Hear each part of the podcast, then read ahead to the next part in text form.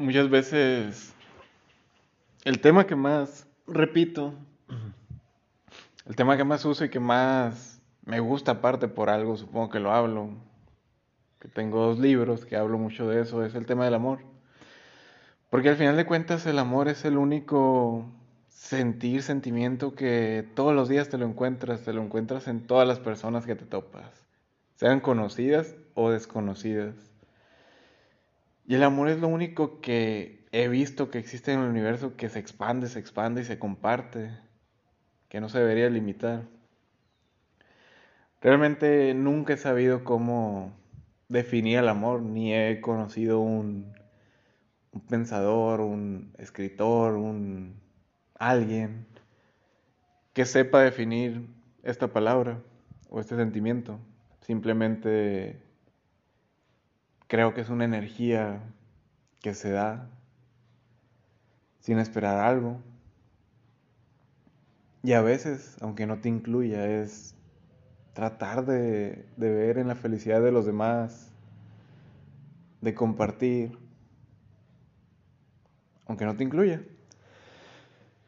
Y curiosamente, si tú quieres recibir amor, pues primero tú tienes que estar bien, chingón, y darlo. O sea, no puedes esperar que te den algo si tú no haces absolutamente nada. Y hoy en la actualidad es muy diferente a cómo se vive el amor a otras etapas de la vida.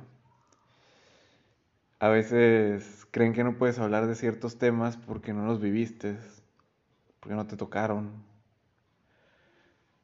Como cuando hablas de dinero, y no eres un empresario exitoso, a veces como que no hace mucho sentido hablar de eso. O cuando hablas de pobreza y no estás hundido en el rincón más lejano de la sociedad, como que no hace mucho sentido hablar de eso. O hablar de amor cuando a lo mejor no tienes una relación o una vida de pareja increíble. Pero al final de cuentas, todos somos humanos y todos podemos hablar, expresar de todos los temas. No ocupa ser Dios para expresarte de amor, para expresarte de lo que sea, de felicidad, de éxito, de lo que sea. Y a lo que voy con esto es porque las relaciones van cambiando y van evolucionando a través de, de los años, del tiempo, de cómo cambia la sociedad, la economía, el capitalismo, los acuerdos, los tratos, el matrimonio en sí. Y es muy diferente la relación que vivieron mis abuelos a las de mis papás, a las que vivo yo, a las que vive la, gente que conozco. Porque eran tiempos y tratos diferentes. Cuando se conocieron mis abuelos, pues no existían las redes sociales, todo era cara a cara, era a lo mejor incluso una transacción de negocios, porque la mujer hasta 1950 en ciertas partes de México, Estados Unidos y de diferentes partes del mundo era un objeto, que está mal, pero así era, era la vida en ese entonces. Y a veces se intercambiaba y de ahí salían muchas relaciones, muchos matrimonios. Después era, a lo mejor te conocí en la fiesta del pueblo, a lo mejor había infidelidades, y muchas mujeres sabían y la mamá sabía y le decían aguántate porque tú eres la mujer y te tienes que aguantar porque eres el hombre y trae el sustento y todas estas cuestiones sociales que pues que están mal al final de cuentas, pero pues así era. Así eran los acuerdos en ese entonces.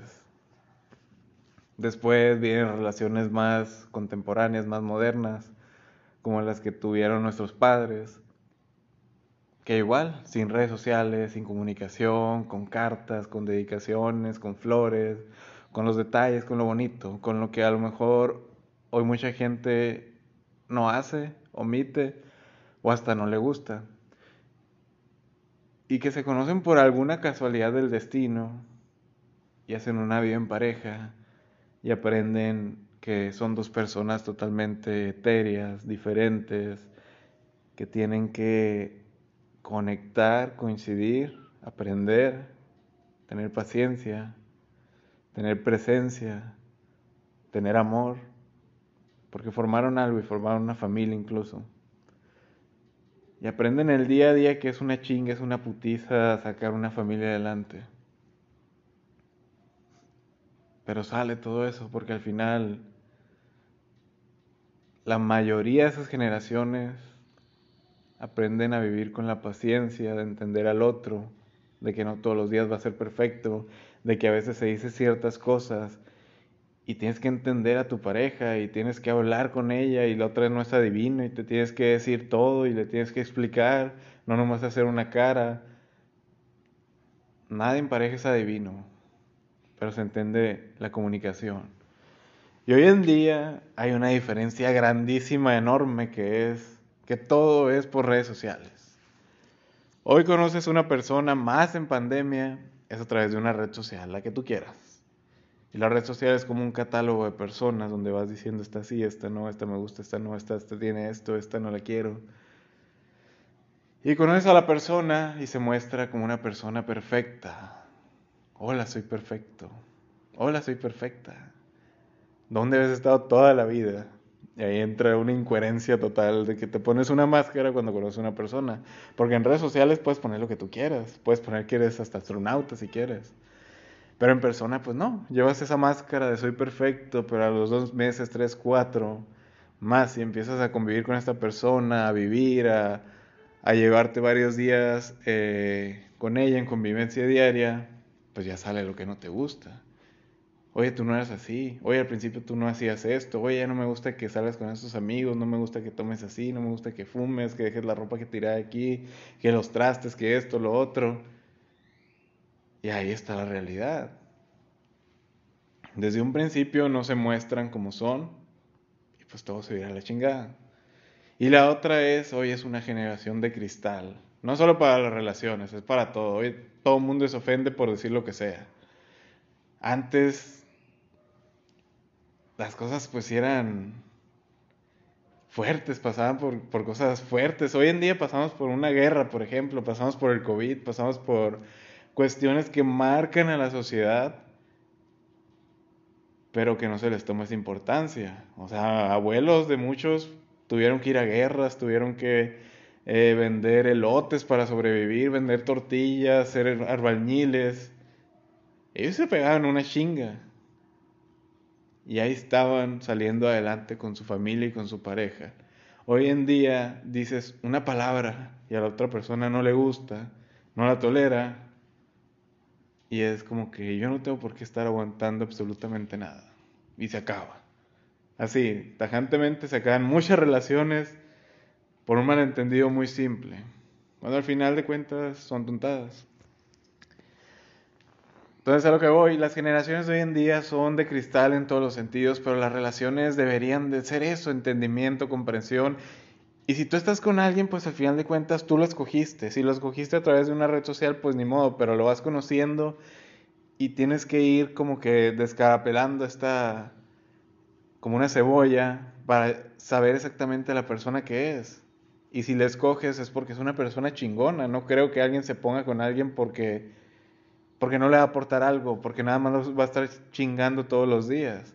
Las relaciones son, yo te aporto, tú me aportas, nos entendemos, a lo mejor yo soy más cariñoso, a lo mejor tú eres más fría, pero lo vamos trabajando juntos, vamos mejorando, llegamos a un acuerdo juntos para ir juntos hacia un mejor rumbo, hacia un mejor puerto, y se puede. Y coincidir con alguien hoy en día es dificilísimo. Que alguien puedas ser tú, seas libre, porque una relación debería ser eso, es libertad, porque hay muchas relaciones que sí, tienen muchísimos años, pero viven en una cárcel de amor. No puedes salir con tus amigos, no puedes voltear a ver a nadie, nada más tienes ojos para mí, si haces esto ya no te quiero, si haces esto me voy.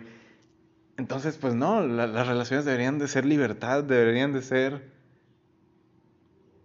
Hoy me metí una chinga en el día pero al final del día te tengo a ti, con quien quiero pasar mi noche, mi mañana, con quien tengo paz, con quien tengo tranquilidad. Al final no hay relaciones perfectas, no hay relaciones que digan, tengo sexo con esta persona como si tuviera 8 años, digo 18 años, perdón. Y aparte la veo como si tuviera tres vidas con ella. No hay relaciones perfectas, pero sí hay relaciones que pueden llegar a la perfección cuando hay el entendimiento completo, cuando hay la comunicación, cuando el otro expresa las cosas y el otro las toma de una manera receptiva, pero entendiendo y llegando los dos a un acuerdo. Y cuando se puede conjuntar todo eso, lo físico, lo intelectual, lo emocional, pues es un wow que no,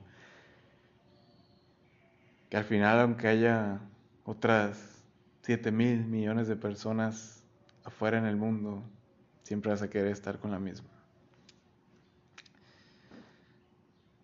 ¿Y ya? Terminé.